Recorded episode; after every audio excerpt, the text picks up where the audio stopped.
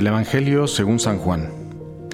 En aquel tiempo Jesús dijo a los judíos, Ustedes enviaron mensajeros a Juan el Bautista, y él dio testimonio de la verdad. No es que yo quisiera apoyarme en el testimonio de un hombre. Si digo esto es para que ustedes se salven. Juan era la lámpara que ardía y brillaba, y ustedes quisieron alegrarse un instante con su luz. Pero yo tengo un testimonio mejor que el de Juan, las obras que el Padre me ha concedido realizar y que son las que yo hago. Dan testimonio de mí y me acreditan como enviado del Padre. Leyendo este pasaje del Evangelio me vienen esas palabras del Salmo que dice, haz la prueba y verás qué bueno es el Señor. Y mm, la verdad es que mm, uno piensa, por ejemplo, en hombres como Juan Pablo II, ¿no? Yo estaba meditando em, que precisamente cuántas personas querían saludar, querían ver, o sea, las multitudes que se juntaban en torno a ese gran hombre, que irradiaba pues alegría, paz, convicción, valentía, fervor. La verdad es que fue un hombre muy especial este, este hombre Juan Pablo II, ¿no? Y pues a quienes nos tocó vivir en esa época y conocerlo todavía, pues cuando estaba mm, mm, con una mejor salud, porque luego su salud se fue deteriorando mucho, pues sabemos que era un hombre enamorado de Jesucristo, pero no era él Jesucristo. Em, y muchas veces nos puede pasar eso, ¿no? Y claro que es importantísimo tener el ejemplo de hombres y mujeres santos, eh, verdaderamente cristianos, que, que irradian a Cristo. Pero creo que el paso definitivo en la, en la vida del encuentro con Dios está en dejar que Jesucristo transforme nuestras vidas, ¿no? Porque no sé, pienso en esa imagen del joven rico, por ejemplo, ¿no? que se encontró con Jesús y vio a Jesús, habló con Jesús y le dijo, maestro bueno. O sea, él reconocía que Jesús era un maestro bueno, porque había algo en Jesús que a él le llamaba la atención. Y le dice, ¿qué tengo que hacer para, para alcanzar la vida eterna? Y cuando Jesús le, le dice lo que tiene que hacer, que es cumplir los mandamientos y si quiere ser perfecto, vender todo y dárselo a los pobres y seguir a Cristo, el otro, como tenía tantos bienes, se va triste, ¿no? Dice el Evangelio. Y a veces nos puede pasar eso, que tenemos encuentros con personas que nos llaman la atención y dices, ¿cómo? O sea, esta persona tiene algo especial, ¿no? Y, y son hombres y mujeres santos. Pero no es hasta que yo libremente decido seguir a Cristo que Jesucristo puede comenzar a hacer esas, esas obras, esos milagros que dan el verdadero testimonio de Él. Por eso aquí Jesús dice, muchos buscaban a Juan porque era una lámpara que ardía y brillaba, y ustedes quisieron alegrarse un instante con su luz. ¿No? O sea, ¿cuántas veces queremos como escuchar a, a gente tan buena hablar y nos inspiran? Pero dice, yo tengo un testimonio mejor las obras que el Padre me ha concedido realizar y que son aquellas obras que yo hago.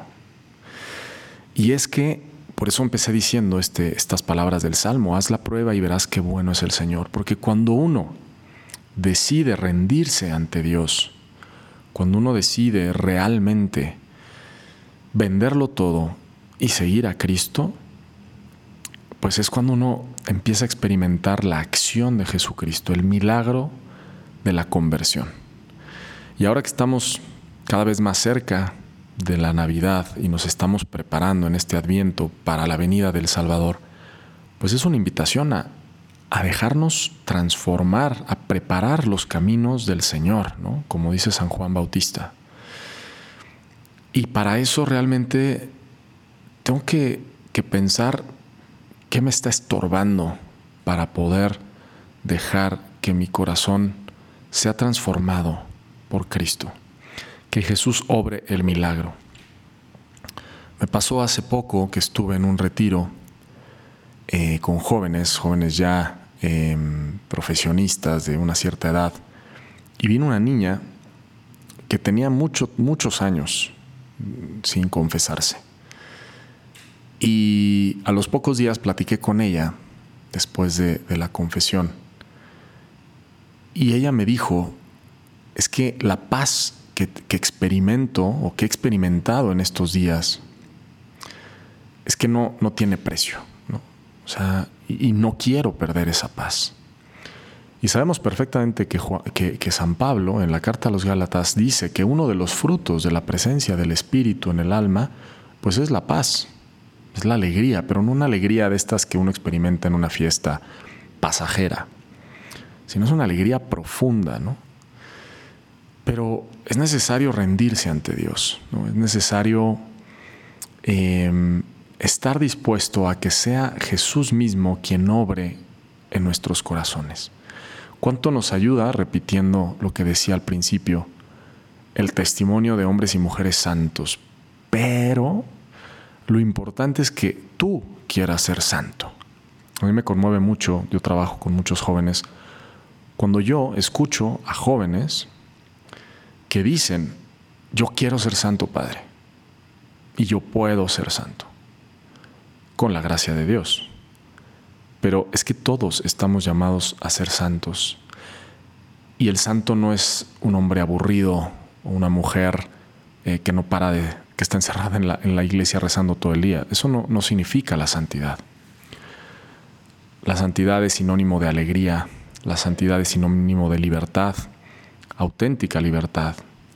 La santidad es eh, sinónimo de paz, de unión con Dios, de estar realmente buscando que se haga su voluntad, como rezamos todos los días en el Padre nuestro. Entonces, bueno, pues sigamos preparándonos para la Navidad, este, este día tan importante en nuestras vidas, que se repite cada año porque necesitamos estar en una continua conversión y dejemos que Jesús haga sus milagros para que sus obras en nosotros den testimonio de la verdad y que nosotros podamos el día de mañana convertirnos así como Juan el Bautista, así como San Juan Pablo II y tantos hombres y mujeres santos que han existido, pues en verdaderos, verdaderas lámparas que alumbren y que inspiren a otras personas a rendir sus vidas ante Dios. Pues que Dios los bendiga, compartan este podcast con otras personas para que Jesús pueda seguir siendo amado y conocido cada vez más. Y bueno, yo soy el Padre Pablo Solís, me puedes seguir en Pablo Solís en Instagram y pues que Dios te bendiga.